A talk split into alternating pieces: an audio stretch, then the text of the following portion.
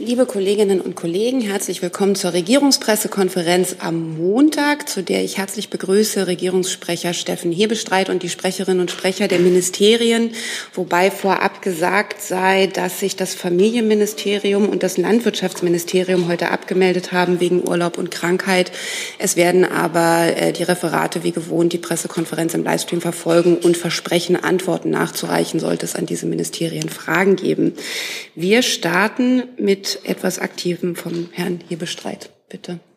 Ja, ich beziehe mich auf den, die furchtbaren Nachrichten von dem Schusswaffenvorfall gestern Abend in einem Einkaufszentrum in Kopenhagen, bei dem mindestens drei Menschen zu Tode gekommen sind und es auch eine ganze Reihe von Verletzten gegeben hat. Diese abscheuliche Tat erfüllt uns mit tiefer Trauer um die Opfer. Im Namen der gesamten Bundesregierung sprechen wir allen Betroffenen unser tief empfundenes Beileid aus. Unsere Gedanken sind bei den Hinterbliebenen der Opfer, den vielen Verletzten wünschen wir eine baldige und umfangreiche, umfassende Genesung. So rum. Soweit von mir. Dann schaue ich mal in die Runde. Gibt es dazu gleich Fragen? Das sehe ich nicht. Dann wechseln wir das Thema und auch das Auswärtige Amt hat eine Ankündigung mitgebracht. Bitte.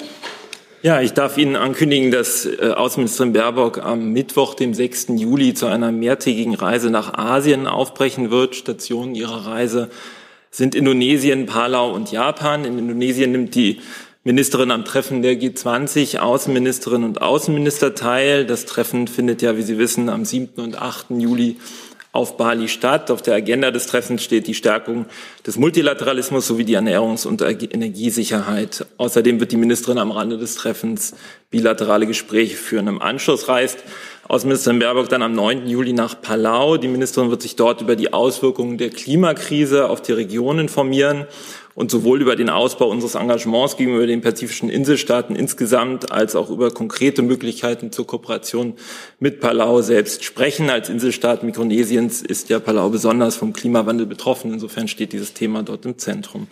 Und dann am Sonntag, dem 10. Juli, wird Außenministerin Baerbock in Nagasaki in Japan das Atombombenmuseum besuchen und dort auch mit Überlebenden des Atombombenabwurfs aus Nagasaki sprechen. Am Montag, dem 11. Juli, wird die Ministerin dann politische Gespräche in Tokio führen. Bei diesem Antrittsbesuch in Japan steht die Stärkung der bilateralen Zusammenarbeit mit Japan, gerade auch mit Blick auf die deutsche Indo-Pazifik-Politik im Fokus. Gibt es dazu Fragen? Herr Hönig war der Erste. Nein das. Herr Wagner, beim G20-Außenministertreffen ist da Herr Lavrov mit dabei, vor Ort oder virtuell? Und falls ja, wie, äh, für wie schwierig halten Sie das? Also zu den Reiseplänen oder nicht Reiseplänen von Herrn Lavrov müssen Sie die russische Seite fragen, aber für uns natürlich zum einen klar, dass einmal die G20 natürlich ein zentrales Forum sind, um multilaterale Lösungen für drängende Probleme und äh, zum Beispiel die globale Ernährungskrise, über die wir hier auch schon oft gesprochen haben, oder auch die Klimakrise zu finden. Aber es ist natürlich auch so, dass vor dem Hintergrund des brutalen russischen Angriffskriegs gegen die Ukraine äh, allen bewusst ist, dass kein G20-Gipfel wie der andere sein wird. Und mit einem Blick auf die sozusagen mögliche Teilnahme von Außenminister Lavrov wird es dann natürlich auch kein Business as usual geben. Da sind wir in enger Abstimmung im G7-Kreis und das ist auch den äh, ausrichtenden äh, Ausrichtern Indonesiens sehr bewusst. Was bedeutet konkret kein G20-Gipfel wie jeder andere? Also ich glaube, ein G20-Gipfel, der in der Zeit dieses brutalen Angriffskriegs Russlands in der Ukraine und in Europa stattfindet, ist halt kein, der, der dramatische globale Konsequenzen hat, über die wir hier auch schon immer wieder öfter gesprochen haben, ist halt kein, kein normaler Gipfel, ähm, wo man sozusagen Business as usual mäßig die Agenda ab, äh, ab, abarbeitet. Herr Rinke?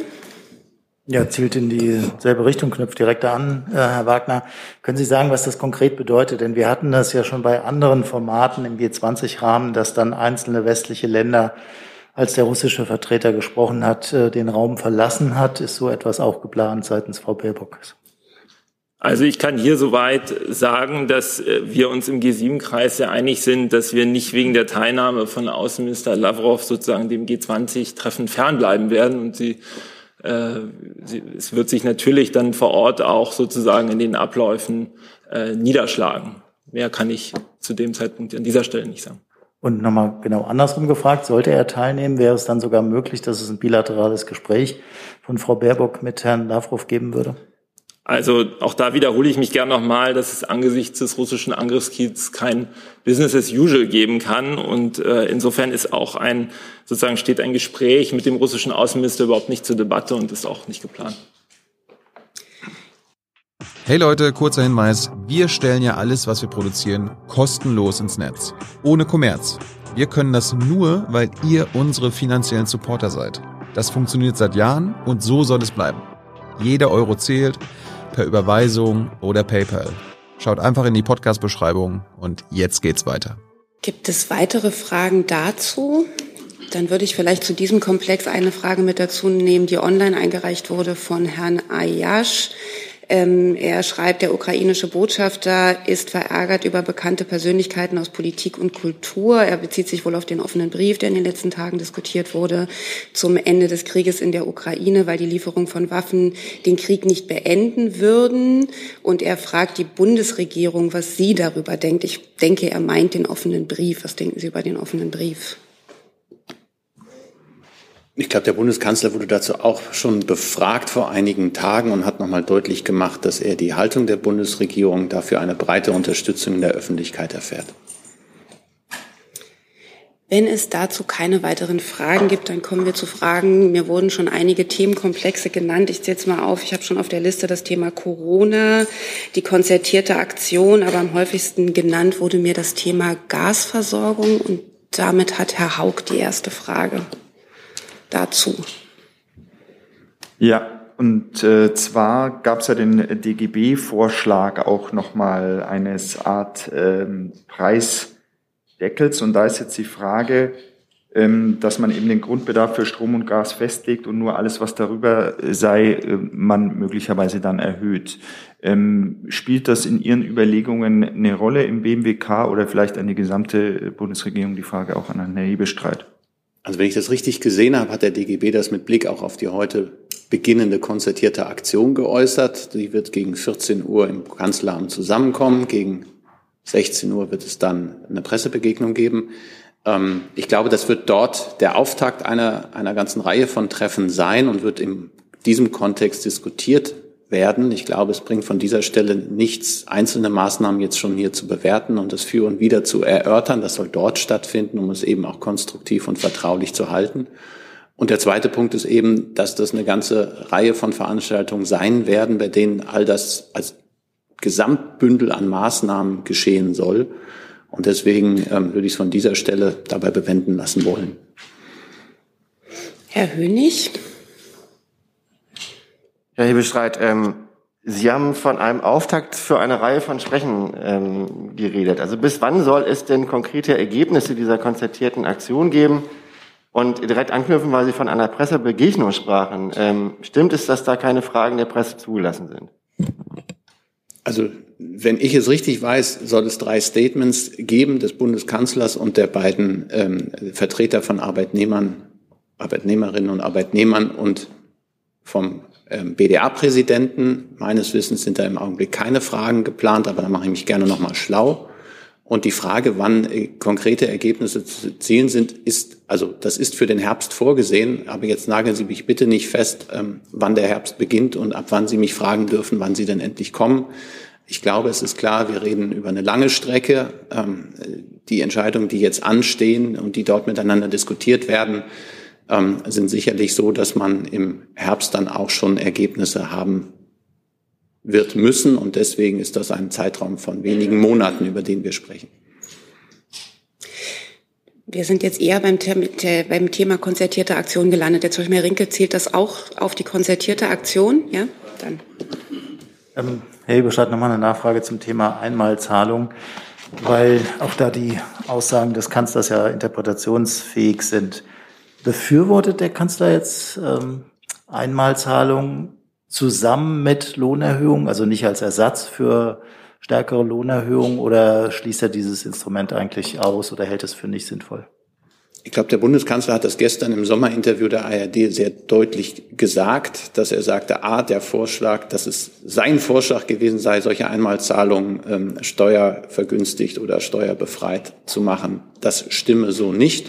Und ansonsten hat er sich eine Bewertung dieses Instrumentes genauso, äh, hat er das genauso vermieden, wie ich es hier vermieden habe, weil diese Instrumente sollen ja dort miteinander diskutiert werden und das für und wieder abge abgewogen werden. Eine vorherige äh, Positionierung erschwert es dann auch, sowas ähm, in der nötigen ähm, konstruktiven Atmosphäre zu bewerten, weil es dann ja sofort heißt, entweder es ist das für oder man ist dagegen und dann muss man sich äh, korrigieren oder umschwenken. Insofern ist es im Augenblick so, dass es gut ist, dass ein ganzes Bündel von Maßnahmen angedacht, überlegt wird und genau darum geht es ja in diesem Zusammenhang, in dem die Bundesbank, äh, die Wirtschaftsweisen, ähm, Gewerkschaften, Verbände, alle zusammenkommen, gemeinsam mit der Bundesregierung, mit wichtigen Vertretern der Bundesregierung, um darüber in ein Gespräch zu kommen. Und es ist immer hilfreich, in einem solchen Gespräch das Ergebnis offen zu führen. Das Ziel ist klar und der Weg dahin, der wird jetzt miteinander gefunden.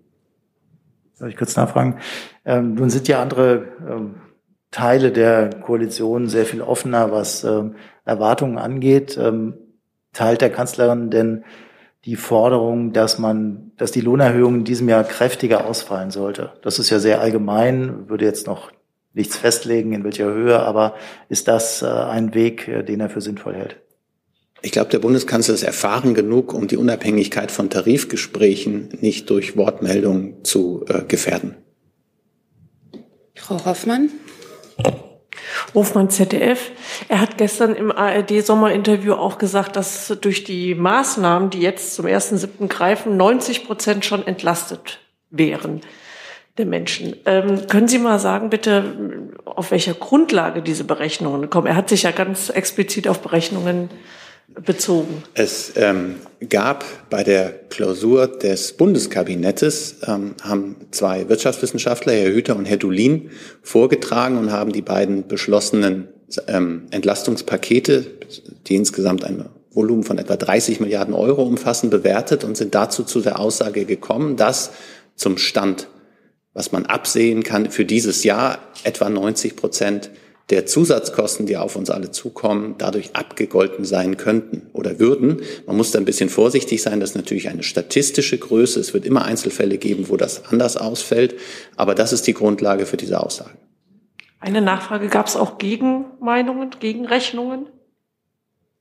Also sowohl Herr Dulin, der glaube ich, ähm, und, und Herr Hüter, die beide, wenn man sie so zusammenpackt, ein relativ breites Spektrum der Wirtschaftswissenschaft abbilden, kam unisono zu diesem Eindruck. Und das waren die beiden, die dort vor Ort vorgetragen haben. Insofern gab es niemanden, der dem hätte widersprechen können. Aber ähm, ich will nicht ausschließen, dass es Wirtschaftswissenschaftler gibt, die das unterschiedlich bewerten. Aber das ist die Grundlage für die Aussage des Bundeskanzlers gestern. Jetzt schaue ich mal hier in die Mitte. Blaues Shirt. Sie hatten auch zu dem Thema eine Frage. Dann bitte. Ähm, genau, noch zur konstatierten Aktion. Können Sie was sagen über die Methode, mit äh, der gearbeitet werden soll? Also wird es auf der Strecke bis zum Herbst äh, immer Treffen auf Chefebene geben oder werden da jetzt Arbeitsgruppen eingerichtet, äh, an denen sich Mitarbeiter beteiligen? Wie hat man sich das vorzustellen? Ähm, ja, Herr Knuff, da kann ich ehrlich gesagt dazu noch nichts sagen. Ich glaube, das wird heute auch ein Thema werden, wie man dann in eine Arbeitsstruktur kommt. Ähm, ich glaube nicht, dass es ausschließlich nur auf Chefebene wird gehen können, so klug die Chefs und Chefinnen alle sind, sondern wird es sicherlich eine darunter gelagerte Arbeitsstruktur geben. Aber wie die genau aussehen kann, werden wir nach dem Treffen hoffentlich wissen oder es wird dann in den nächsten Tagen mitgeteilt werden. Herr Hönig nochmal. Ja, auch zu dem Thema des Arbeitsprozesses. Ähm, es sind da jetzt Vertreter von Arbeitgeberverbänden, von Gewerkschaften mit dabei, die Bundesbank, Wirtschaftswissenschaftler aber keine Verbraucherschützer zum Beispiel. Dabei geht es ja um die Verbraucher. Also inwiefern ist denn gedacht, dass man Verbraucherschutzverbände jetzt in diesen Prozess mit einbindet? Also in der konzertierten Aktion, da haben Sie sehr zu Recht, Sie haben die Bundesregierung vergessen, da sind die, äh, ist der Bundeskanzler, die Bundesminister Habeck, Lindner, Heil und Schmidt äh, auch noch dabei. Und insoweit ist da eine breite Vertretung auch aller gesellschaftlichen Interessen gegeben. Aber es ist jetzt, irgendwo muss man ja auch eine, ein, ein eine Grenze ziehen, sonst wird es irgendwann ein Gespräch, was sehr, sehr groß ist, was nicht immer der Effektivität beiträgt. Gleichwohl gibt es ja eine öffentliche Debatte, die jetzt auch noch läuft und da können sich auch die, diejenigen, die sich dort nicht ausreichend vertreten fühlen, zu Wort melden. Aber ich glaube, es ist klar, der, dass die Zielvorstellung, die der Bundeskanzler, die das, die Bundesregierung formuliert haben für diese Aktion, ähm, ist klar umrissen und dann ist es ja klar, worum es geht. Herr Jung. Äh, Herr Beschau, welcher Wirtschaftsweise wird dabei sein? Ich konnte das jetzt nicht äh, auf die Schnelle finden. Und wer repräsentiert die Beschäftigten jetzt bei dieser konzertierten Aktion, die in Branchen arbeiten ohne Tarifbindung? Also ähm, Wirtschaftsweise, Professor Dr. Monika Schnitzer ist dabei. Und ähm, diejenigen, also da wir Gewerkschaft haben und Gewerkschaften und Wirtschaftsverbände eingeladen haben, sind die auch naturgemäß diejenigen, die dort vertreten sein können die Unternehmen, die nicht in Unternehmensverbänden organisiert sind und die Arbeitnehmerinnen und Arbeitnehmer, die nicht gewerkschaftlich äh, organisiert sind, sind in diesem Fall nicht vor Ort vertreten. Gleichwohl sind das ja die gleichen Interessen, die es gilt. Und insofern werden diese Interessen auch mitgedacht. Wir wissen um die Tarifbindung in Deutschland und ähm, die Bundesregierung hat sich ja auch, ähm, hat ja mehrfach deutlich gemacht, dass sie für eine gesteigerte Tarifbindung in Deutschland steht. Also Sie versuchen auch die Menschen, die halt in Jobs arbeiten, wo es keine Tarifbindung gibt, besonders in Ostdeutschland, die sollen auch eine Einmalzahlung bekommen. Ich würde mich jetzt nicht, das wäre ja blöd, auf die Instrumentendebatte einlassen, aber wenn Sie den Satz sagen, ohne die Einmalzahlung, sondern dass man auch diejenigen, die keine Tarifbindung haben, in den Blick nimmt und äh, auch die vor den gestiegenen Energiekosten und vor der Inflations, von den Inflationsfragen Betroffenen, die wird man auch im Blick behalten, ja. Herr Rinke? Hat sich erledigt. Gibt es noch weitere Fragen zu diesem Thema? Nochmal Herr Jung? Vielleicht mal die historische Perspektive. Es gab ja schon mal eine konzertierte Aktion in der Bundesregierung, die gescheitert ist. Was hat man denn daraus gelernt? Ich glaube, ohne dass ich jetzt ähm, meinem Nebenfach äh, der Geschichtswissenschaft frönen will, ähm, war diese konzertierte Aktion Ende der 60er, glaube ich, auf mehrere Jahre angelegt und irgendwann waren die Zielvorstellungen, die man damit verbunden hatte, sind ein bisschen aus den Augen äh, genommen worden oder hat man aus den Augen verloren. Insofern ist jetzt klar, das hat der Bundeskanzler auch relativ früh deutlich gemacht, dass es ein sehr konzentrierter Prozess sein soll mit einer klaren Zielvorstellung, die wir benannt haben und auch in einem überschaubaren Zeitraum. Das ist jetzt keine Dauer, soll jetzt keine Dauereinrichtung sein, auf der sich ähm, alle gesellschaftlichen Gruppen ähm, im Gespräch mit der Bundesregierung versammeln, um über dieses und jenes zu reden, sondern es geht um eine konkrete Perspektive auf ein konkretes Problem. Und da ist die Hoffnung, dass man das schon ähm, in diesem Rahmen auch gut bewerkstelligen wird können. Jetzt schaue ich noch mal in die Runde. Weitere Fragen zu diesem Thema? Herr Jordans. Danke. Meine Frage bezieht sich auf die, das ursprüngliche Thema, nämlich Energiepreise. Dann machen wir jetzt ja? damit weiter, ja. Und zwar hätte ich da eine technische Frage an Frau Baron. Ähm, gibt es inzwischen eine Lösung für dieses ähm, äh, Embargo-Problem mit den Gasturbinen von Siemens? Äh, da war man ja, glaube ich, im Gespräch mit Kanada, ob diese Ersatzteile oder reparierten Turbinen doch geliefert werden können. Ja, diese, diese Gespräche laufen. Wir haben das Problem gegenüber Kanada adressiert und sind auch im Austausch mit der Europäischen Kommission. Und sind Sie der Hoffnung, dass man das ähm, bis zu dem geplanten Downtime der äh, Nord Stream 1 Pipeline, ich glaube Mitte des Monats, ähm, gelöst bekommt? Ich kann Ihnen nur sagen, dass die Gespräche dazu andauern und über alles Weitere können wir jetzt nicht spekulieren. Es ist richtig, dass es ab dem 11. Juli die regulären Wartungsarbeiten bei Nord Stream 1 anstehen. Das sind die Wartungsarbeiten, die in jedem Jahr anstehen. Natürlich stehen sie in diesem Jahr unter, unter besonderen Eindrücken und Voraussetzungen, aber es hilft uns jetzt nicht, ähm, darüber zu spekulieren. Herr Haug? Ähm, Stichwort äh, Uniper, da gibt es eine äh, Agenturmeldung, ähm, dass es da quasi eine Stützung geben würde, die auch ähm, gesetzlich festgelegt äh, oder verankert werden sollte. Und es soll im Endeffekt in Analogie ähm, zur Lufthansa in der, in der Corona-Pandemie gemacht werden. Also es soll ein entsprechender Paragraph im Energiesicherungsgesetz verankert werden. Können Sie das bestätigen, dass das so sein wird? Und ähm, wie wird das Ganze dann ähm, formuliert werden? Ja, ich würde vielleicht zwei Dinge nochmal trennen. Zum einen ähm, nochmal das, was wir hier am Freitag schon hatten. Also es ist richtig, dass die Bundesregierung mit Juniper in Gesprächen ist, in Gesprächen über Stabilisierungsmaßnahmen. Da arbeiten alle im engen Austausch ähm, und mit Hochdruck an, an, an guten Lösungen. Hier auch nochmal der Hinweis, es gibt noch eine bestehende Kreditlinie der KfW in Höhe von zwei Milliarden Euro gegenüber Juniper, die bislang noch nicht gezogen wurde. Also es gibt da sozusagen noch Liquiditätsmittel, die genutzt werden können.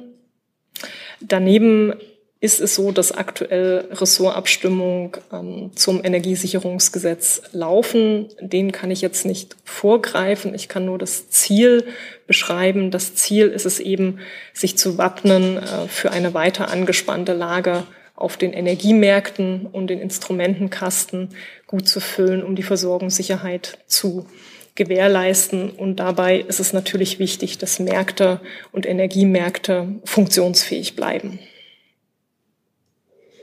Herr Rinke? Ja, direkt da anschließend. Ähm, Frau Braun, vielleicht können Sie trotzdem sagen, was denn eigentlich die bevorzugte Variante ist. Denn dieser Instrumentenkasten enthält ja doch ziemlich viele Instrumente und äh, der Hinweis auf Lufthansa ist ja eben gekommen, das geht dann bis zu einer Kapitalbeteiligung. Ist das innerhalb der Bundesregierung geklärt, ob man eine Kapitalbeteiligung überhaupt machen sollte oder ist dieser Weg eigentlich innerhalb der Ampelkoalition ausgeschlossen? Also wie gesagt, beim Energiesicherungsgesetz laufen die Ressortabstimmungen. Wenn diese beendet sind und Beschlüsse gefasst sind, dann werden wir auch darüber informieren. Ich kann aber jetzt den, den Ausgang der Ressortabstimmung nicht vorhersehen.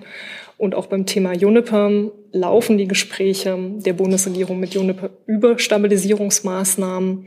Wie diese Stabilisierungsmaßnahmen aussehen, kann ich jetzt auch noch nicht vorhersehen und dem auch nicht vorhergreifen. Gibt es weitere Fragen zu? Dann erst Herr Denkler, dann nochmal Herr Rinke. Ähm, äh, ich habe zwei Fragen äh, zu einmal zum, zur Frage von Energiebeschaffung sozusagen. Es gibt ja äh, durchaus Potenzial für Fracking auch in Deutschland. Gibt es im BMWK äh, Ideen dazu, ob man dieses Potenzial heben möchte und wenn ja, welches Potenzial sehen Sie überhaupt? Und eine Frage zu einem Versprechen, das ähm, Herr Habeck ja im März manch gegeben hat, dass er kurz, dass Katar kurzfristig das Gas, ähm, das aus Russland fehlen könnte, ersetzen könnte. Wann ist diese Kurzfristigkeit sozusagen, wann tritt sie ein? Also zur Ersatzbeschaffung ist es richtig, dass ähm, wir seit Monaten im, im engen Austausch mit, äh, mit der Wirtschaft und den Unternehmen sind, damit eben andere ähm, Lieferanten und Lieferwege gefunden werden. Es ist das klare Ziel, dass wir uns so schnell wie möglich aus der Klammer russischer Importe befreien und da, daran arbeiten wir jeden Tag und, äh, und mit allen Akteuren im engen Austausch.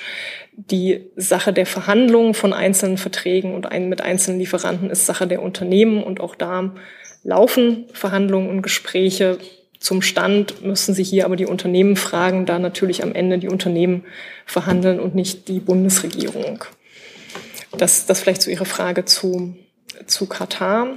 Und jetzt müssten Sie mich nochmal an Ihre erste Frage erinnern. Entschuldigung. Äh, zu Fracking gibt es Ideen, sozusagen Fracking in Deutschland wieder aufleben zu lassen, die Debatte nochmal anzustoßen, weil das sind ja so knapp 60 Milliarden Kubikmeter Gas, die förderbar wären, möglicherweise sagen Experten zumindest.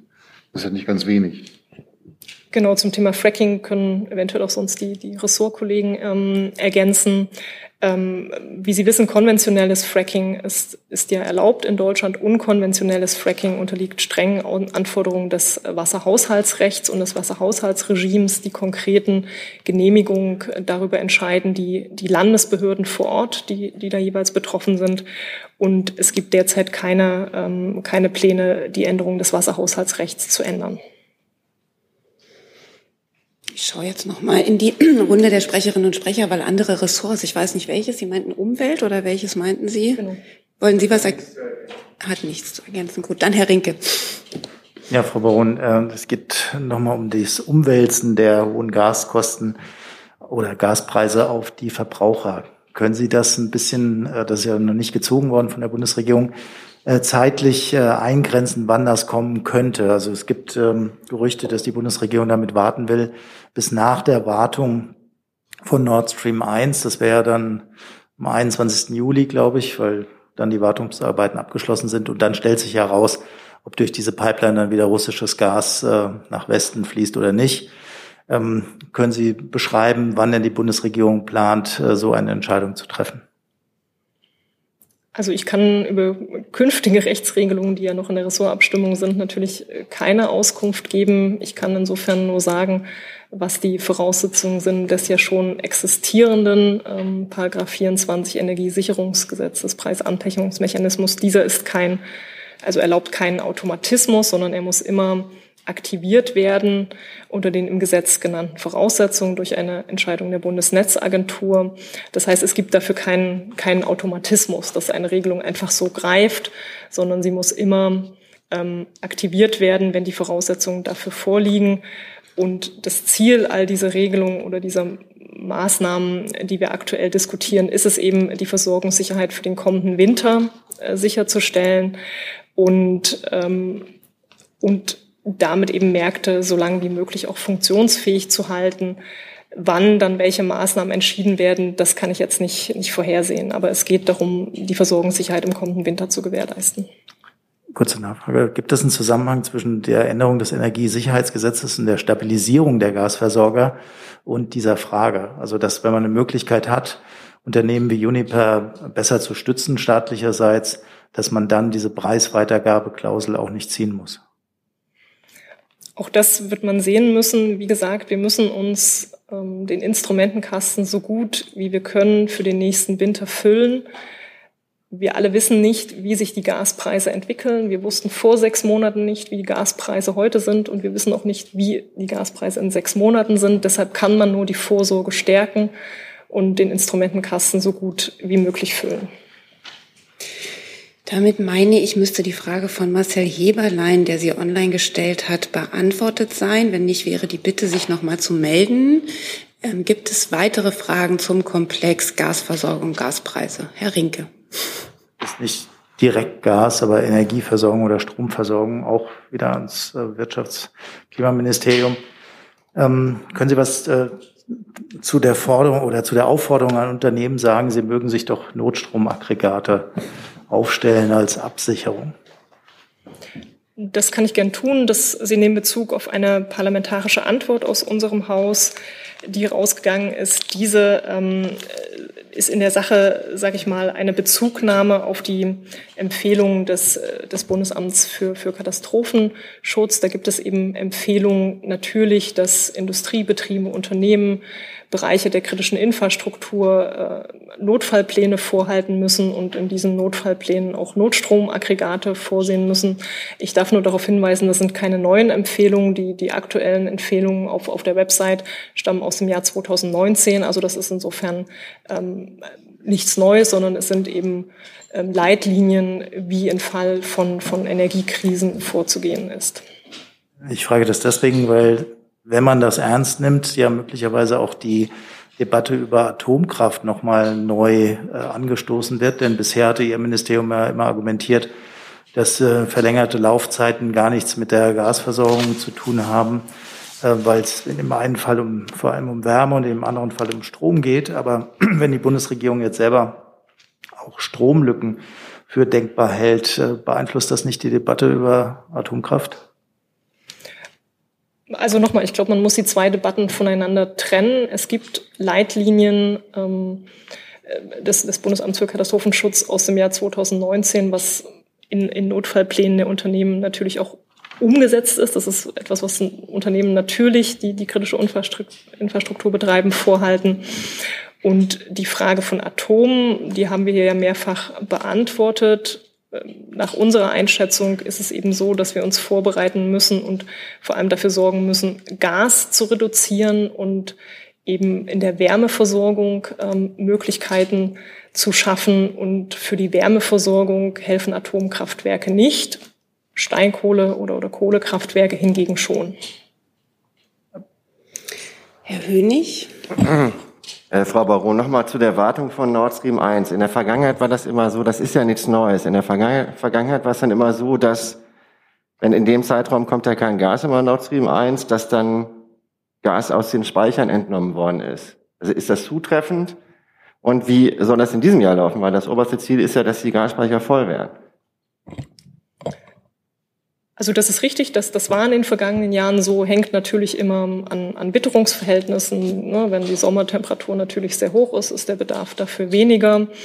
Ähm, und die Gasspeicher sind äh, heute zu 61,9 Prozent ähm, gefüllt. Äh, auch wieder ein, ein Anstieg im Vergleich zu den Vortagen, wenn auch ein, ein langsamer Anstieg, aber immerhin ein Anstieg. Und alles Weitere müssen wir dann ab dem, ab dem 11. Ähm, Juli beobachten. Nur auch da nochmal den Hinweis, wir haben vor einigen Tagen ja die Alarmstufe des Notfallplans Gas ausgerufen. Im Kontext der Ausrufung hat die Bundesnetzagentur ja Szenarien berechnet, in denen sie diese Wartungsarbeiten eingerechnet hatte. Ne? Also die Wartungsarbeiten Nord Stream 1 waren da auf der normalen Basis wie in den Vorjahren eingerechnet und einkalkuliert. Ich habe jetzt nochmal Herrn Rinke auf der Liste. Weitere Fragen habe ich jetzt erstmal nicht gesehen und würde dann gerne auch mit Blick auf die Uhr langsam das Thema verlassen. Aber erst nochmal Herr Rinke. Es gibt Berichte, dass ähm, Gas, was sich in der Nord Stream 2 Pipeline befindet, möglicherweise von der Bundesregierung mit angedacht wird für die Nutzung würden Sie ausschließen, äh, dass man dieses Gas auf welchem Wege auch immer Nationalisierung ähm, nutzt, gerade in der Zeit, wenn durch Nord Stream 1 kein Gas mehr fließt? Also die Berichte kenne ich jetzt nicht im Detail, kann sie deswegen nicht äh, kommentieren. Aber wie Sie ja wissen, ähm, ist die Nord Stream 2 Pipeline ein, nicht, zertif nicht zertifiziert und damit nicht, nicht zugelassen äh, für den Betrieb. Dann verlassen wir das Thema und Herr Haug hatte noch eine Frage zu einem anderen Thema.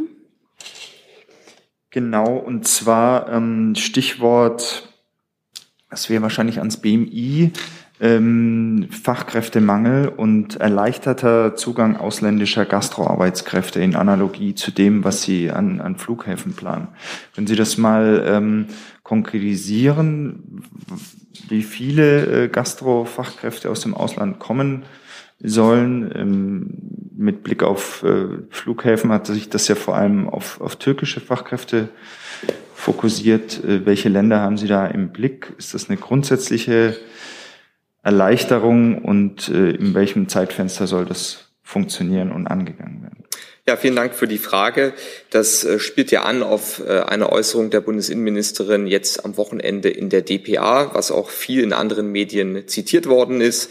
Ähm, sie hat da auf ähm, Fragen der Arbeitsmigration hingewiesen, dass es da bestimmte Nachholbedarfe gibt, dass wir einen Fachkräftemangel haben und dass die Bemühungen der Vorgängerregierung da noch verbessert werden können. Und ähm, sie hat eben auch Hotellerie und Gastro äh, in dem Zusammenhang angesprochen. Jetzt haben wir ja an diesem Mittwoch voraussichtlich im Bundeskabinett ähm, das erste Migrationspaket, was unter anderem auch äh, Fragen des Chancenaufenthaltsrechts äh, beinhaltet. Und die Bundesregierung arbeitet auch weiterhin an diesen Fragen und plant für den Herbst ein zweites Migrationspaket auf den Weg zu bringen, wo dann auch äh, noch mehr Fragen zum Thema Fachkräfteeinwanderung ähm, zum Gegenstand sind. Nachfrage? Zusatz, ähm, also Sie können das jetzt nicht, ähm, also da sind jetzt keine äh, Unternehmensverbände auf Sie zugekommen und haben gesagt, wir haben den, den Mangel ähm, vergleichbar wie, wie im Fluggastbereich. Können Sie jetzt nicht sagen, wie bis wann, wie viel Fachkräfte hier einwerben sollen? Oder kann man das? Also das kann ich, ähm, was Zahlen angeht, nicht untermauern. Bekannt sind natürlich die ähm, immer wieder in den Medien zu findenden Stimmen aus Verbänden und Wirtschaft, die allgemein auf das Problem des Fachkräftemangels in ganz vielen Branchen hinweisen. Weitere Fragen zu diesem Thema sehe ich nicht. Dann hat Herr Sent-Ivani das nächste Thema. Eine Frage ans Gesundheitsministerium. Wie ist der Stand beim Thema Bürgertest? Hat es das Gespräch zwischen den KV und KBV und äh, dem Minister Lauterbach schon gegeben? Danke. Der Minister selbst hatte sich am, am, Freitag dazu geäußert, dass er schon ein erstes Gespräch geführt hat mit dem Vorsitzenden und ähm, Anfang dieser Woche gehen die Gespräche noch weiter. Das, was heißt Anfang der Woche? Genau, das äh, beginnt jetzt sozusagen. Den genauen Zeitpunkt kann ich nicht nennen. Kann ich nicht. Zum weiteren Themenfeld Corona, glaube ich, hatte Herr Hönig noch eine Frage. Richtig? Ist die noch akut? Ja, ähm, an Herrn Hebelstreit. Äh, der Gesundheitsminister hat gestern bei Anne Will, glaube ich, war es, ähm, Schulschli Schulschließungen im Herbst äh, in Sachen Corona nicht ausgeschlossen, sondern als mögliches letztes Ultima, äh, als Ultima Ratio bezeichnet. Inwieweit würde der Bundeskanzler Schulschließungen nicht ausschließen? Also, wenn mich nicht alles täuscht, ist der Bundeskanzler dazu gestern in einem großen Sommerinterview der ARD gefragt worden und hat auch geantwortet und dem muss ich nichts hinzufügen. Weitere Fragen zu diesem Themenfeld? Herr Haug?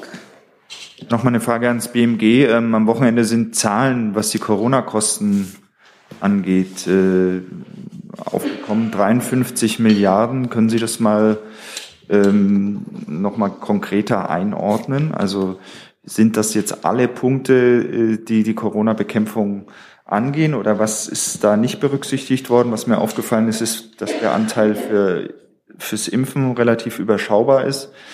Ähm, können Sie das nochmal einordnen, bitte? Ich habe den Bericht auch gelesen und ähm, soweit ich das verstanden habe, haben die Kollegen und äh, Kolleginnen äh, zwei Zahlen addiert, nämlich das, was wir für Impfstoffbeschaffung ausgegeben haben und das, was das Bundesamt für soziale Sicherung als ähm, GKV-Ausgaben auf seinen Seiten bekannt macht. Das heißt, das war jetzt, ist es keine Zahl, mit dem, mit der die Bundesregierung arbeitet, oder ist das, so wie es zusammengerechnet worden ist, äh, sozusagen eine seriöse Zusammenfassung der bisherigen Corona-Kosten oder? Es ist nicht verkehrt, aber es ist sicherlich keine äh, vollumfängliche Darstellung. Was eben, wie, wie gesagt, bezogen ist auf die Impfstoffbeschaffung und äh, Ausgaben über die GKV. Wenn Sie eine vollumfängliche Zahl nennen müssten? Das ist natürlich schwierig, weil die, äh, die Pandemie ist ja noch nicht vorüber. Ähm, da kann ich jetzt im Moment keine komplette Zahl nennen. Zu dem Thema der Kollege auf der von uns aus rechts gesehenen Seite. Ja, Thomas Fitztung, Mediengruppe Bayern. Ähm, die, das Klinikum Kiel hat Notstand angemeldet, weil kaum noch Pfleger und Ärzte zur Verfügung stehen, weil alle zu Hause sind, vor allem auch wegen Quarantänemaßnahmen, viele davon unsymptomatisch. Gibt es Überlegungen, unsymptomatische medizinisches Personal mit Maske in anderen Bereichen, zumindest des Klinikums oder anderer Kliniken einzusetzen? Es gibt keine neuerlichen Überlegungen des RKI dazu. Das RKI gibt der Empfehlungen ähm, auch ab, ähm, wie die Länder dann letztlich damit umgehen, ähm, müsste dann auch das Land Schleswig-Holstein fragen. Herr Rinke? Ja, eine Frage nochmal zu den Bürgertests. Es gibt ja einige Erwartungen, dass die Zahl der Positivfälle jetzt, äh, seitdem die Tests äh, für Normalbürger drei, mindestens drei Euro kosten, äh, dass die Zahl drastisch nach unten gehen wird, weil sich viele Leute einfach nicht mehr testen lassen. Ähm, plant das Ministerium äh, so eine Art Überprüfung nach zwei, drei Wochen äh, dieser neuen Regelung, weil die Grauzone dessen, was sich hier in der Pandemie in Deutschland abspielt, natürlich dadurch noch sehr viel größer wird? Die Tests sind ja ein Bestandteil von vielen und das RKI beobachtet ja die Gesamtentwicklung sehr, sehr akribisch und genau und äh, wird sicherlich dann auch entsprechende Ergebnisse in den Wochenberichten, den täglichen Berichten etc. Ähm, festhalten. Aber eine feste Überprüfung nach einer gewissen Zeit ist nicht vorgesehen. Der Testverordnung nicht, nein. Herr Jordans, war das zu dem Thema? Ähm, ja, also angesichts der Tatsache, dass ja die ähm, Zahl der Fälle äh, pro Million äh, im Moment äh, ungefähr das Hundertfache ist von dem, was man äh, zu diesem Zeitpunkt äh, letzten Jahres hatte, würde ich gern fragen, wie das Ministerium denn im Moment den Stand der Pandemie in Deutschland charakterisiert. Ich meine, ist das ähm, ist, ist das jetzt eine endemische Lage oder ähm, wie, wie beschreiben Sie die Pandemie? Nee, der, der, Minister hat ja gesagt, dass wir sind noch nicht in dem Stadium, dass wir von einer endemischen Lage sprechen können. Äh, die, äh, die Entwicklung in diesem Sommer ist natürlich nicht vergleichbar mit dem Vorjahr, weil wir jetzt eine andere Variante haben. Äh, deshalb haben wir eine sehr viel höhere Inzidenzen im Moment. Ähm, das war sozusagen bei den jetzigen Varianten ja absehbar. Daraufhin hatte, darauf hat der Minister immer wieder hingewiesen, dass wir auch im Sommer höhere Fallzahlen haben werden. Und gehen Sie davon aus, dass es alleine äh, an der Variante liegt oder auch an dem Verhalten der Bürger?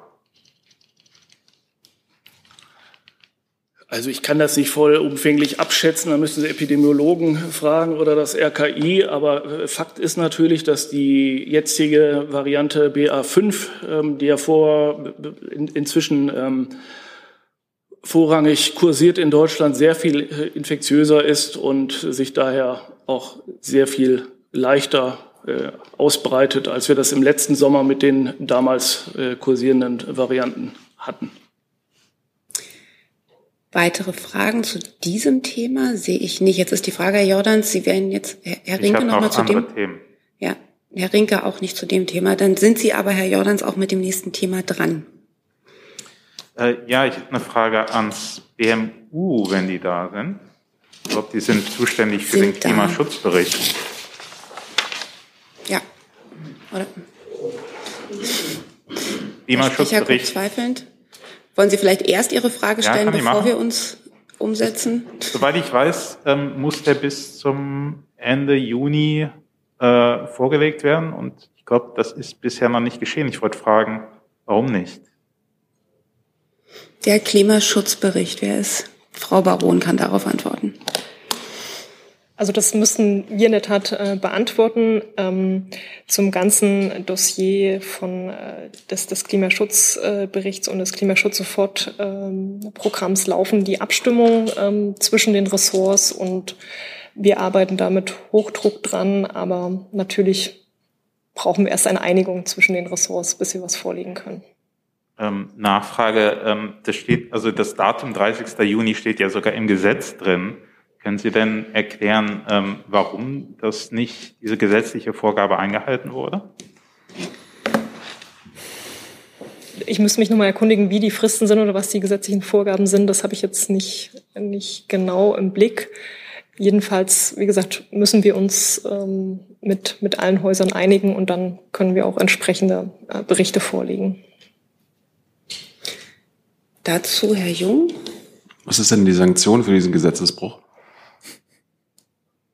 Ich glaube, es ist eine Berichtspflicht, wenn ich das richtig im Kopf habe. Ja, ist ähm, Gesetz, ne? Die vorzulegen ist. Ähm, müß, müsste ich nachschauen, kann ich nicht beantworten. Weitere Fragen zu diesem Thema? Sehe ich nicht. Dann hat Frau von Orde das nächste Thema und Herr Hönig hat dann auch noch ein Thema. Ähm, das geht ans BMI. Ähm, Frau Feser hat ja am Wochenende auch in dem schon zitierten DPA-Interview gesagt, sie habe die Abteilung Heimat umgebaut ähm, zur Demokratiestärkung, Prävention und so weiter. Können Sie das ein bisschen unterfüttern, wie dieser Umbau aussieht? Also ist da Personal von A nach B geschoben worden oder wie, wie, sieht, wie muss man sich das vorstellen? Danke. Genau, also ich kann das vielleicht ein bisschen ausführen. Also vielleicht nicht unbedingt zu den Personalangelegenheiten, die sich in der Abteilung Heimat abgespielt haben, ähm, aber Sie wissen, dass es ähm, bestimmte Ressortveränderungen mit Beginn dieser Wahlperiode gegeben hat, dass ähm, zum Beispiel eine Unterabteilung, die den Bereich Raumordnung betrifft, äh, ins neue Bauministerium gewechselt ist. Und anstelle dieses ähm, Stranges ist jetzt eine neue Unterabteilung, die sich mit Prävention und politischer Bildung insbesondere befasst. Und ähm, das sind im Prinzip Neuausrichtungen organisatorisch. Und die Schwerpunktsetzung hat sich natürlich auch ein bisschen verändert. Ähm, Heimatpolitik war in der Vergangenheit häufig sehr viel Strukturpolitik, sehr viel ähm, das Ausgeben von Fördermitteln.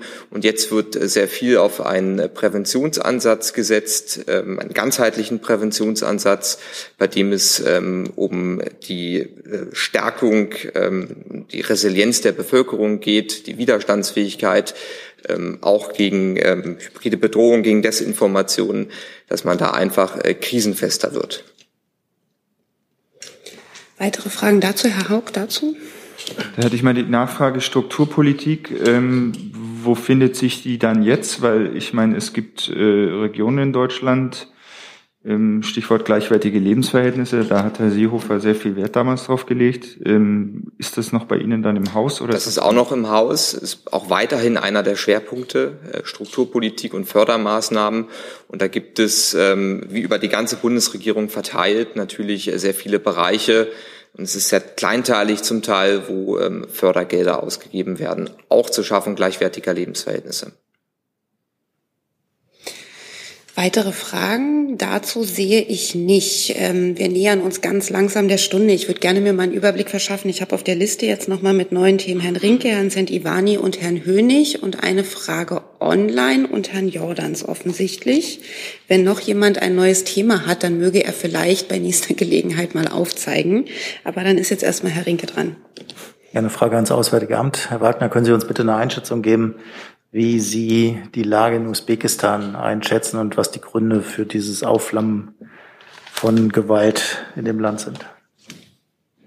Ja, vielen Dank, Herr Rink. Ich kann Ihnen sagen, dass die dass natürlich besorgt sind über die Eskalation von Protesten in der äh, das betrifft ja eine, eine autonome Provinz, ähm, Region Usbekistans, Karakalpakistan. Am 1. Juli äh, kam es da ja zur zu, zu, zu ähm, Ausschreitungen und nach Kenntnis der Bundesregierung hat sich die Lage jetzt erstmal beruhigt, aber wir beobachten die Situation natürlich weiter, ähm, bedauern die Berichte über Tote und Verletzte und ähm, ist natürlich so, dass diesen Berichten über exzessive Anwendung von Gewalt äh, nachgegangen werden muss. Ähm, ich kann an der Stelle nochmal unterstreichen, dass wir ähm, natürlich der, dem Dialog zwischen Regierung und Zivilgesellschaft und, und auch der Bedeutung von Meinungsfreiheit und Versammlungsfreiheit, um diesen Dialog zu fördern, eine hohe Bedeutung zu messen.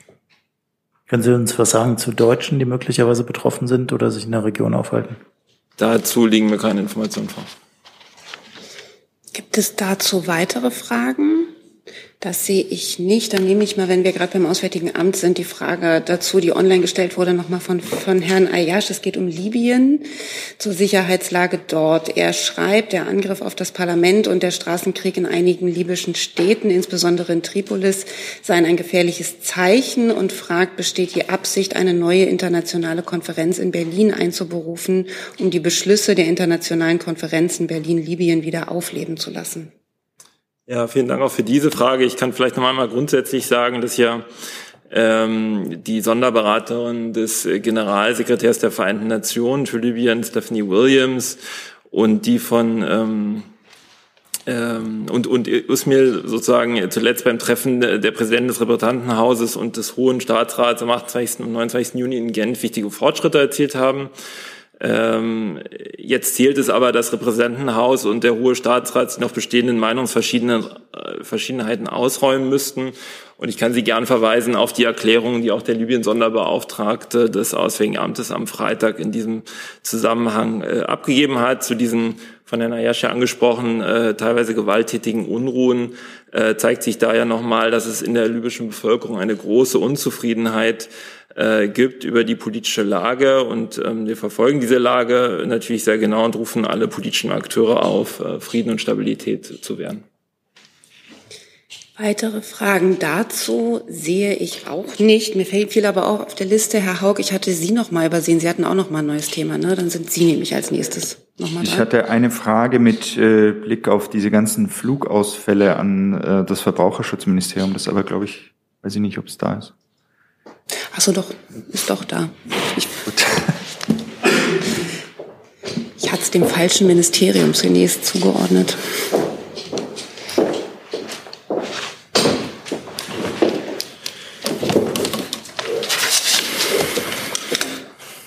Und zwar mit Blick auf das Thema Vorkasse und auch äh, bei Flugausfällen, dass die Airlines quasi innerhalb von sieben Tagen ähm, die Kosten zu erstatten haben, was aber in den seltensten Fällen äh, offensichtlich umgesetzt wird und wo es auch das Problem gibt, dass dann eben auch der Kunde oder die Kundin proaktiv ähm, da vorgehen müssen. Ähm, sind da Ihres, äh, Ihrerseits oder im Ministerium gibt es da Pläne, um das mal zu ändern, um da im Endeffekt auch mal die Verbraucherrechte von Fluggästen nochmal zu stärken? Ja, da, ähm, dazu kann ich auf die äh, unsere Stellungnahme vom Wochenende verweisen, die ja vor allem darin bestand, an die Airlines zu appellieren, dass es sich hierbei um bereits bestehendes Recht handelt. Also es, wir sind hier nicht im Bereich von Kulanz, sondern die äh, Fluggäste haben einen Anspruch darauf. Und ähm, wir haben ja auch zum Ausdruck gebracht, dass wir mit diesem klaren, deutlichen Appell hoffen, um, dass das besser wird und dass man ansonsten die ähm, Vorkassepraxis äh, prüfen wird müssen. Aber in erster Linie hoffen wir, um, dass diese deutlichen Worte um, eigentlich ausreichend sein dürften, dass das jetzt besser wird. Okay, das heißt, Sie haben keinen Gesetzentwurf jetzt erstmal geplant, richtig? Um, zum jetzigen Zeitpunkt um, arbeiten wir an keinem Gesetzentwurf. Weitere Fragen dazu sehe ich auch nicht. Dann Herr Sent-Ivani mit einem neuen Thema. Ja, Nochmal Ukraine, noch Ukraine im weitesten Sinne. Ähm, die Frage an die Bundesregierung, wie bewertet die Bundesregierung die Äußerung des, äh, der israelischen Botschaft, wonach die Äußerung von Herrn Melnik aus der letzten Woche zu Herrn Bandera eine Verharmlosung des Holocaust seien? Danke. Ich weiß nicht, wer sich was möchte. Also ich glaube, wir haben uns ja zu dieser Frage am Freitag auch nicht. Das sind Botschafteräußerungen, die für sich stehen. Die haben wir nicht zu bewerten. Und genauso halten wir es mit den Äußerungen der israelischen Botschaft. Ich glaube, die Haltung der Bundesregierung in dieser Frage ist klar. Herr Jordans dazu? Äh, Herr Hebestreit, Ihre Kollegin äh, Frau Hoffmann hat das ja bewertet, äh, insofern als das ja geschrieben hat, dass dieses Interview sehenswert sei. Können Sie uns erklären, was da genau aus Ihrer Sicht sehenswert ist? Das kann ich tatsächlich nicht, aber Frau Hoffmann wird dem, in diesen Tagen auch hier an dieser Stelle sitzen. Dann können Sie selber fragen. Klar ist, dass ähm, die Bundesregierung sich solchen Kommentaren enthält und neutral bleibt in diesen Fragen und das gilt auch auf Twitter. Ähm, Nachfrage. Also Sie meinen jetzt sicher nicht, dass Sie neutral bleiben in der Frage, ob ähm dass wir neutral bleiben in der Bewertung journalistischer Beiträge, ob wir sie nun gut oder weniger gut finden. Aber bei, bei der Frage, ob ein Völkermord äh, stattgefunden hat oder schwere Dazu haben wir uns an dieser Stelle Anfang Januar ausführlichst geäußert und die Person Bandera und wie wir sie einschätzen, klar dargestellt. Weitere Fragen dazu sehe ich nicht. Dann ist noch mal Herr Hönig dran. Ist das das Falsche? Ja, das ist wie das Falsche. Jetzt. Herr Wagner, es gab ein schweres äh, ähm, Gletscherunglück in Norditalien mit mindestens sechs Todesopfern. Inwieweit sind deutsche Staatsbürger unter den Opfern? Und ähm, es heißt, aus Italien ein Mann und eine Frau aus Deutschland liegen auf einer Intensivstation in Italien. Also was ich, äh, ich habe den allerletzten Stand jetzt nicht, was ich an dieser Stelle sagen mitteilen kann, ist, dass die Bergungsarbeiten dann noch andauern und auch die Identifizierung von bereits geborgenen Toten und Verletzten letztlich noch nicht abgeschlossen ist. Das Generalkonsulat Mailand sowie unser Honorarkonsul in Bozen stehen mit den Behörden im engen Kontakt und äh, wir gehen derzeit davon aus, dass zwei deutsche Staatsangehörige unter den Verletzten sind. Hier ist Hans, der informelle Alterspräsident hier aus Erfahrung geboren der Hinweis, es lohnt sich, Junge Naiv zu unterstützen, per Überweisung oder PayPal. Guckt in die Beschreibung. Das ist gleich ein ganz anderer Hörgenuss. Ehrlich. Weitere Fragen sehe ich auch dazu nicht. Jetzt Herr Jordans, das war Ihr Thema oder haben Sie noch ein neues Thema? Noch eins? Ähm, ich wollte Herrn Hebestreit fragen, diese ähm, äh, Reise nach Paris heute Abend äh, zum Abendessen mit ähm, Präsident Macron. Ähm, können Sie erklären, weshalb die ähm, persönlich stattfand, also weshalb er fliegt und äh, man das nicht äh, per Zoom macht, weil es ja doch schon einiges an Aufwand und es ist ja noch nicht mal eine Pressekonferenz geplant.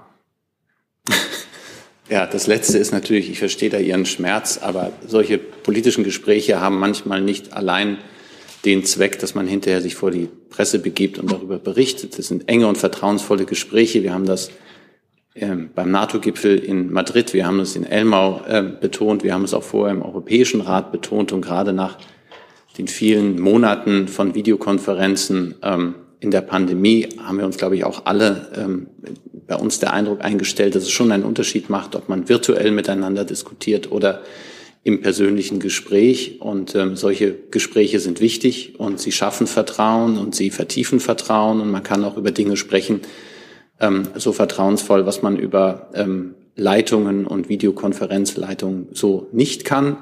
Und gleichzeitig ist es auch, dass die Einladung des französischen Präsidenten nach nach Paris und ähm, in ein, ich glaube, wenn ich das richtig weiß, in ein Restaurant nach Paris und ähm, da gehört es sich auch nicht zu sagen, ähm, abzusagen und zu sagen, das machen wir am Telefon oder äh, virtuell. Ähm, ich kann Sie auch darauf hinweisen, wenn es um die Frage des Klimaschutzes geht, dass alle Reisen der Bundesregierung klimaneutral gehalten werden. Das heißt, es werden auch ähm, der CO2-Ausstoß wird ausgeglichen. Gleichwohl ist es natürlich so, dass wir, dass das Positive aus der Pandemie die deutlich verbesserte Versorgung mit ähm, Videokonferenzeinrichtungen äh, auch nutzen und es nach Möglichkeit äh, auf sowas zurückgegriffen wird in den Fällen, in denen es nicht nötig oder wichtig ist, dass man sich direkt ähm, begegnet. Und insofern gibt es da einen guten Ausgleich zwischen dem einen und dem anderen. Kleine Nachfrage zu der Sicherheit. Ähm, gehen Sie denn davon aus, dass die Leitungen also ich weiß jetzt nicht, welche Technik Sie nutzen, um mit dem französischen Präsidenten sonst virtuell zusammenzukommen, dass die abhörsicher sind oder nicht. Denn wenn ich Sie richtig verstanden habe, sind Sie da nicht 100 Prozent. Es gibt auch Gespräche, da geht es gar nicht um Abhörsicherheit, aber dass man unter Staats- und Regierungschefs sehr vertraulich unter vier Augen und vier Ohren spricht, was in jedem virtuellen Format nicht immer gewährleistet werden kann. Dazu Herr Jung. Äh, fliegt diese Bundesregierung denn allgemein weniger als die vorherigen? Also ich glaube, es ist ein bisschen zu früh, das zu beurteilen, weil wir natürlich am Anfang dieser Bundesregierung in einer pandemischen Lage uns noch befanden, in denen es auch viele, viele Reisen gar nicht möglich waren. Da könnte ich jetzt sagen, es ist weniger geworden. Ich weiß es nicht, das muss man mal prüfen. Grundsätzlich hat sich diese Regierung, wie ich ja auch genannt habe, ähm, auf die Fahnen geschrieben, dass man es auf jeden Fall einen CO2-Ausgleich macht. Andererseits muss man auch sagen, nach zwei Jahren, in denen sehr, sehr wenig Begegnungen stattfinden konnten aufgrund des pandemischen Geschehens, dass es auch eine große eine große Notwendigkeit gibt, gerade auch einer neuen Regierung, die ja auch wieder ihre neuen Counterparts kennenlernen muss, ähm, da auch persönlich vorstellig zu werden. Und insofern, ähm, Sie sehen es, ähm, ich kann es nicht sagen, müssen wir abwarten. Aber Kompensation ist ja das eine, gar nicht erst imitieren. Das sollte ja das Ziel sein, oder? Ist das das Ziel der Bundesregierung? Also Nein, das Ziel der Bundesregierung ist nicht, möglichst keine internationalen Kontakte zu haben oder das war nicht die Frage. Na doch, das wäre ja die Konsequenz aus Ihrer Frage gewesen. Wenn wir sagen, sie soll gar nicht erst imitieren, ähm, hieße es ja, dass man diese Flüge nicht antreten kann. Und das ist nicht das Ziel dieser Bundesregierung. Ist aber auch im Blick zu nehmen bei jeder Entscheidung, welchen Flug, welche Veranstaltung, welchen Staatsbesuch man macht, das wohl. Zu diesem Thema sehe ich keine weiteren Fragen. Herr Höhnig hat sich jetzt auch noch mal gemeldet zu einem neuen Thema. Das sollte dann die letzte Frage wahrscheinlich für heute sein, bevor wir auch noch eine Nachlieferung bekommen aus dem BMWK. Herr Hönig. Ja, ähm, die Frage geht an Frau Baron. Ähm, der Finanzminister hatte ja vorgeschlagen, die Subvention, staatlichen Subventionen für Elektroautos komplett auslaufen zu lassen. Jetzt gibt es Medienberichte, wonach Sie als BMWK an einer Reform der Kfz-Steuer arbeiten. Ähm, also quasi äh, um die Subventionen äh, zu ersetzen, und zwar, dass Autos mit hohen Emissionen viel mehr Kfz-Steuern zahlen sollen. Inwieweit ist das zutreffend? Bis wann wird da eine Lösung angestrebt? Das kann ich nicht kommentieren. Ähm, da kann ich äh, nochmal zurückgreifen auf die Abstimmung zum Klimaschutz-Sofortprogramm. Das ist ja ein Programm, was innerhalb der Bundesregierung aktuell abgestimmt wird. Und dazu laufen die Ressortabstimmung. Das schließt sich an meine Nachreichung an. Ich wollte zum Klimaschutzbericht nochmal nachreichen ähm, und die Frage klären, was die Folgen sind, wenn der Bericht nicht, nicht rechtzeitig vorgelegt wurde. Der Klimaschutzbericht ist ein zurückblickender Bericht, der Stellung nimmt zur Erreichung der Klimaschutzziele und der, der Erreichung in einzelnen Handlungsfeldern für das Jahr 2021 auf Basis der dann abschließend und, und, vorläuf, und, und abschließend vorliegenden Daten für das Jahr 2021. Er ist zum 30.06. vorzulegen. Das ist eine Informationspflicht gegenüber dem Parlament, gegenüber dem Bundestag.